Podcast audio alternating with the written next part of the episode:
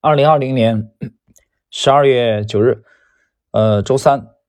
我们今天继续量化投资神话吉姆·西蒙斯的第四十集的内容啊。这个这一集呢，我们主要讲的这个内容啊比较简短，它的主题是围绕招兵买马。呃，上一集我们讲到了这个罗伯特·福瑞啊，他们的这个呃修正呃开普勒公司啊。但是要扩大规模的话，你必须得延揽人才啊。我们看看这一集的具体内容啊，这一集就涉及到了对大奖章整个发展历史上非常重要的两个人物。等会儿我们会讲，上世纪九十年代的初期，那么尼克·派特森跟亨利·劳佛他们就开始去改良大奖章这个预测的模型。呃，做这个事儿的同时啊，这哥俩也开始做猎头，干什么呢？开始为公司。啊，下一步的发展替文艺复兴的来物色优质的人才，而且这哥俩还乐此不疲啊。比如说，为了升级公司的这个电脑系统啊，他们去找到了这个贾桂林、罗新斯基来担任这个他的他们的电脑系统的管理员。那么后来呢，这个贾桂林呢，他就负责 IT 部门。啊的其他的领域，那么这样的话，其实也给后来文艺复兴公司啊，它的法务等部门任用这个女性的主管开了先河。但是你做研究啊，这个交易还有管理数据这些这些部门呢，其实还要很久之后才有女性来担当啊这些相关的职位。帕特森呢，他给大简章的这个招人啊，拟定了几个条件。那么首当其冲的一个条件就是，首先要要特别聪明，超级聪明，而且要已经得到认可的成就，比如说学术的论文啊，或者说这个奖项，最好是从事跟文艺复兴公司啊所做的事情有关联的这个领域。帕特森呢，他有一个特点啊，他又有点刻意的想避开华尔街的啊这些人，他并不是说对华尔街这帮人有什么成见，主要是他认为。他从其他领域照样可以找到啊，一样可以找到更优秀的人才。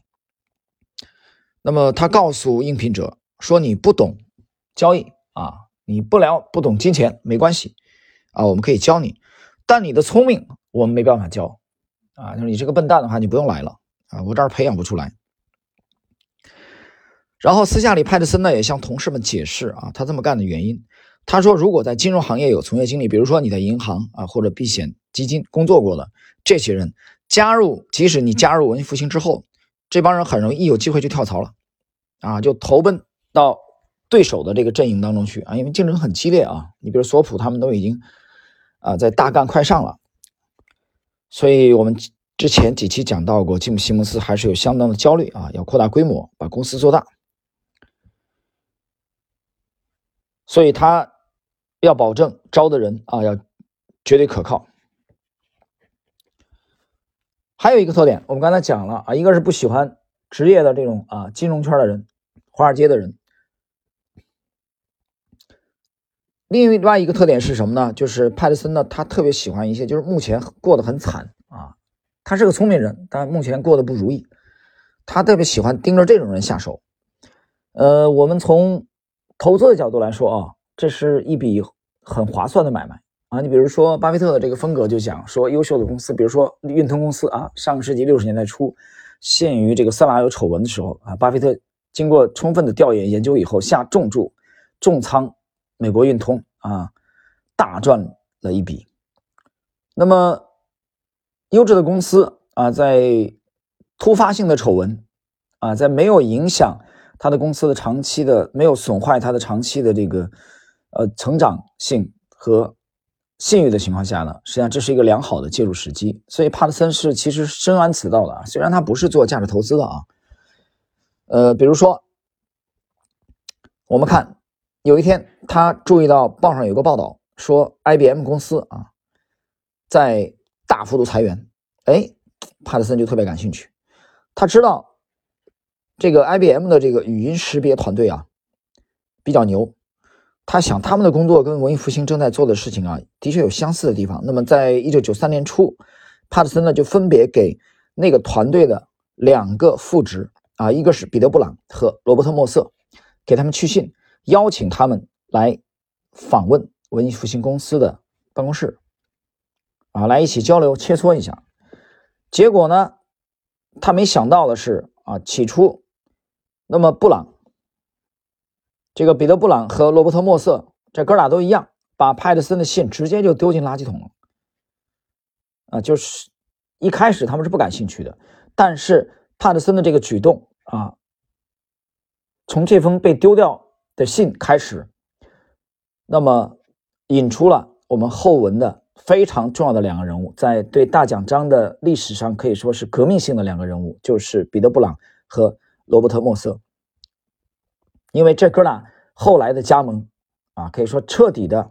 把大奖章基金的业务啊。开启了关键的一扇门，就在交易上，他们做了革命性的突破。这个后文我们会讲到。那么今天内容并不是很长，但是我们今天看到了几个几个特点啊，几个要点。这第三点讲的就是帕特森喜欢趁聪明人不如意的时候啊，生活在低潮的时候下手。这个我们说两句题外话啊，这个让我想起来了民国期间的这个三大怪的啊，第二大怪的刘师培啊，第一大怪就是章太炎啊。刘师培这个人呢是江苏仪征的名门。啊，这个人非常有学问，但是，啊，情商极低，而且呢，还热衷政治啊。你一个书生嘛，你就不要搞政治了，对吧？你把你书，呃，教好就行了啊。你像宋徽宗一样，你好好画画多好，你非要当皇帝啊，当艺术家多好。徽宗是一个出色的艺术家啊，北宋的徽宗，干皇帝你就投错了胎了，入错了行。刘师培不这么干啊，频繁的参与政治。你比如说早年跟两江总督端方啊打的比较热乎。后来因为这个这个绿帽子门啊，他夫人何震啊，给他整了整了这些这些事儿啊，章太炎关系紧张以后呢，他就没办法，就投到这个端方的门下啊，两江总督在那儿混混到后来，端方在保路运动当中啊，后来被杀了啊，保路运动的那个阶段被杀，被杀以后没有了啊，处于除了也成了丧家犬啊，民国的这个著名的文人的流浪犬，这个无家可归了，又让朋友帮忙。啊，还是这几个铁哥们儿啊，啊，就那么混混来混去呢。呃，阎锡山把他引来，阎锡山后来又觉得这是大才啊，啊，把他又推荐给袁世凯。好，跟袁世凯这么啊一接触，认识袁世凯手下的这个杨度啊，杨度这个人是个人才啊。在杨度的劝诱之下，加入搞了一个什么？他们后来搞了一个筹安会啊，给袁世凯做劝进。结果袁世凯八十三年皇帝，哦的一声嗝屁了，完了啊，这哥们儿的政治生涯又结束了。啊，又夭折了，主升浪还没启动呢，行情发动行情呢就失败了，啊，这坐庄又失败了，又惨了，又没又没地儿待了，没工作了，很惨，怎么办呢？这时候，哎，他想起来了，他还一哥们儿，谁？陈独秀，陈独秀在北大，所以没办法，硬着头皮给陈独秀写了封信，啊，陈独秀知道刘师培的能量啊，这个人还是非常有才的，所以很爱惜，向向蔡元培推荐，蔡元培也是一个爱才的人，就这么着把刘师培。延揽到了北大，哎，来教那四门课，比如说这个啊文文学啊，其其实才算发挥了刘师培的专长啊。刘师培这个人后来，呃，寿命并不长啊，只活了三十五六岁，但是在学术的研究上啊，比如说在魏晋玄学的研究啊，在在对中国文学的研究上呢，的确是有非常独到啊之处。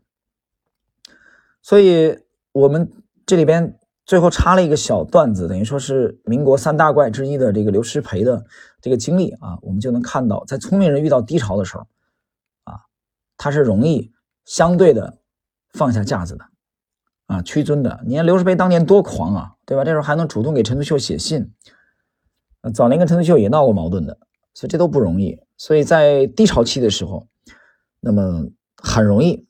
啊放下架子，所以这是帕特森的一个。啊，技巧和方法。好了，我们这一集的内容呢就到这里，下一集我们继续。